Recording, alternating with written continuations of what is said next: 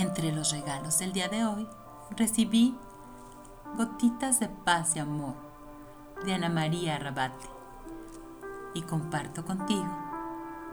Puedo fabricar felicidad. Para mí y para los que me rodean, puedo fabricar felicidad.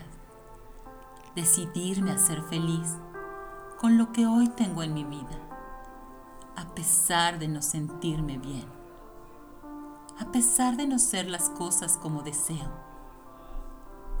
a pesar de no comprender a la gente, de mi cansancio físico y moral, a pesar del desaliento, de las desilusiones, de las circunstancias adversas. O de la enfermedad.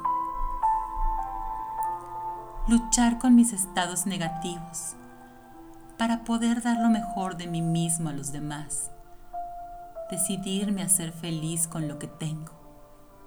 Esto es, fabricar felicidad.